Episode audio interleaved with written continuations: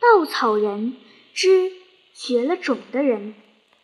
考古家发掘很深的地层，得到一副骸骨，不像现在的人，但的确是人的骸骨。骷髅同平常人一样大，脊骨又细又短，与骷髅很不相称，好像一个萝卜拖着一条小尾巴。四肢的骨骼更细到不成样子，简直像四根细的毛连在那小尾巴上，细心一点就会看不清。这新发现震动了所有的考古学家，他们要知道这是一种什么人，这种人过怎样的生活，为什么会绝了种。你得相信，考古家真有那种本领，只需要看到一块骨头，就能知道一种动物的生活和历史。何况现在这全副的骸骨都摆在他们面前，一小节骨头也不缺少。经过了多时的研究，考古学家把这种人的生活。记录和历史完全弄明白了。这种人不是人类学上已经登记过的古代人，学名叽里咕噜怪难记的。这是另一个种族，时代比人类学上已经记载过的古代人还要早几十万年。关于这种人生活的情形和绝种的经过，考古家有详细的学术报告书，印成专册，在全世界发行。现在把。报告书大概讲一讲，这种人的祖先并不是这般形象的，头颅、身体、四肢都很相称，同现在的人差不多。他们各自凭劳力过活，或种田地，或制商品，因为大家这样做，生产出来的东西足够大家吃用。他们的身体都很强健，身体强健全靠劳动。这虽是小学教科书里常见的话，确实很有道理。后来，一些人贪起懒来，仿佛觉得不花一丝力气，白吃白用更为幸福。他们就这样做了，自己既不劳动，吃的用的当然是别人生产的。他们过着这种幸福的生活，还有一点不大明天。以前自己也劳动的时候，吃东西下咽的很滑溜，现在却有点硬硬的了。以前想用一件东西舒舒服服，称心适意。现在却像偷了人家东西似的，这是羞惭的意念从那里萌出芽来。怎么办呢？要去掉这一点不粘贴才好。于是这些人想出一种理由来给自己辩护，扼住那羞惭的芽。理由是说他们劳了心，劳了心就不用劳力，劳心劳力两件之中劳了一件就好了。特地的想出给自己辩护的理由，往往是越想越觉得对。犹如相信自己长得美的人，越照镜子越觉得自己长得美。理由对，那么劳心岂不是一件很有价值的事，值得尊敬，值得歌颂吗？他们便想出尊敬自己、歌颂自己的种种方法来。譬如说，劳心是安安逸逸坐在宫殿里的，不比劳力不防着风霜雨雪，这是一。劳力是要写起万丈的大字刻在高山的石壁上的，不比劳力把力量用尽就完事。这是二。还有一种方法必须得讲一讲。他们请教变戏法的替他们布置一个魔术的场面，布置停当就开大会，让所有的人来看。魔术开始了，轰的一声，五彩的火光耀得人间昏眩。火光中仿佛有龙凤、麒麟、邹鱼等等禽兽在舞蹈，不知什么地方奏起音乐来。那些禽兽的舞蹈和着音乐的节拍，在中央高高显出那些劳心的人，似乎凌空的，并不倚着或坐着什么东西。他们穿的衣服画着莫名其妙的花纹和色彩，质料不像普通的丝棉毛羽。他们的神色非常庄严，眼睛看着鼻子，一点也不笑。像庙里头的神像，不等众人看清楚，又是轰然一声，火光全灭了。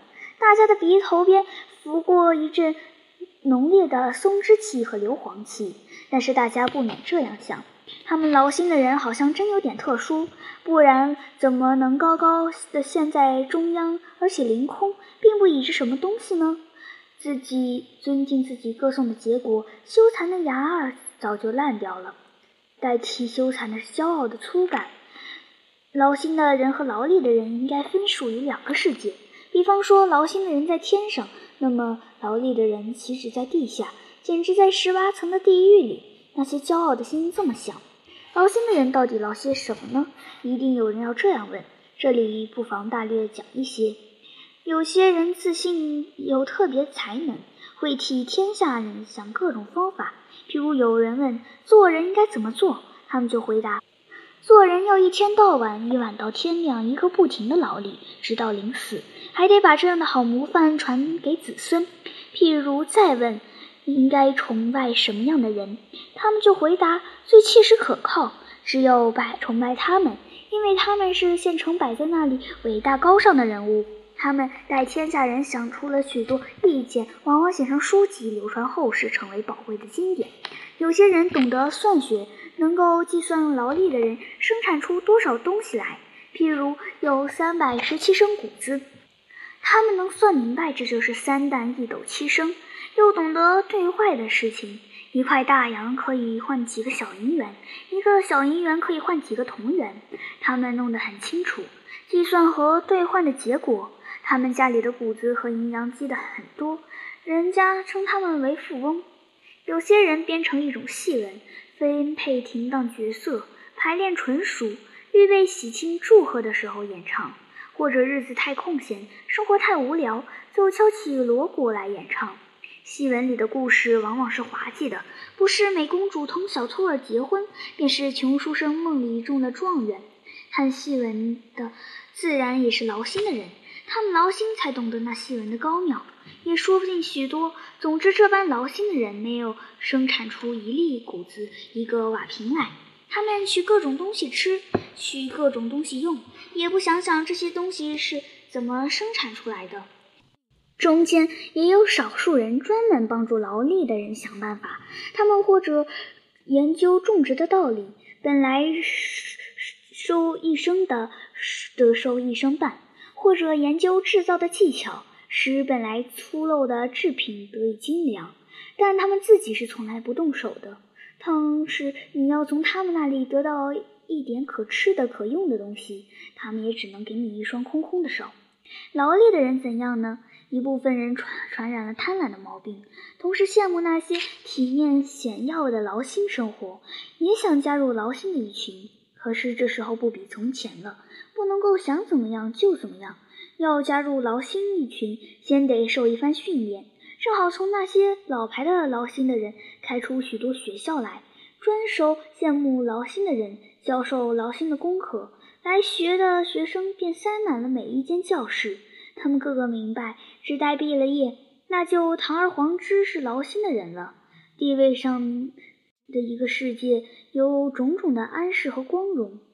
有一个劳力的父亲送儿子进学校，对他这样祝祷：“现在送你进学校，祝你永与劳力无缘。你将来是劳心的人，一切安适和光荣都属于你。你可以白吃白用，快乐无穷。”儿子自然笑嘻嘻地跳进学校，连推带咽学习那些劳心的功课。有些因为用功异常，没有到规定的年限便毕了业。毕业以后的情形完全和这父亲的祝祷那是不待说的。学校里的学生越来越多，就是劳力的人越来越少，生产出来的东西渐渐不够大家吃用，这成为全种族的最大的问题。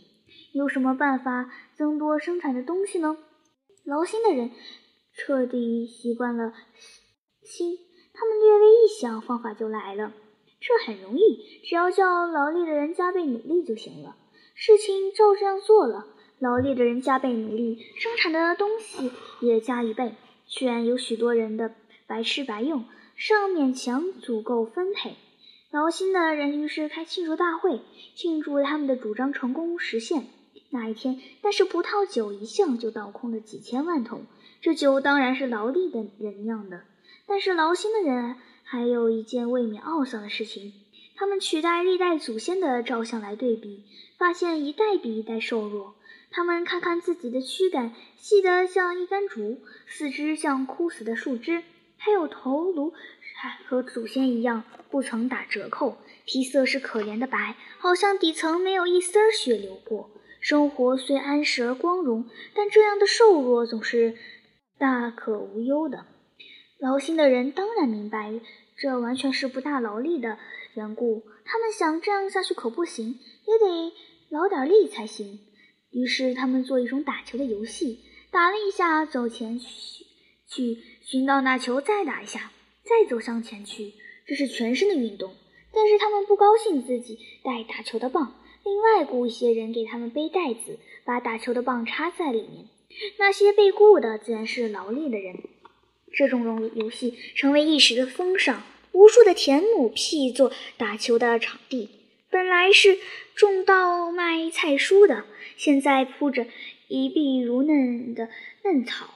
一组比赛者跟着另一组比赛者，脚步匀调而娴雅。像电影中特别慢射的镜头，可爱的小白球在空中飞过，被打球棒的人追赶着小白球，看落在什么地方，弄得满头是汗。有少数眼光比较远一点的人说这样不大好，与其劳力打这无用的球，何不进去耕一亩田，织一匹布？人要生活，总得吃用各种东西，而各种东西总是由劳力生产。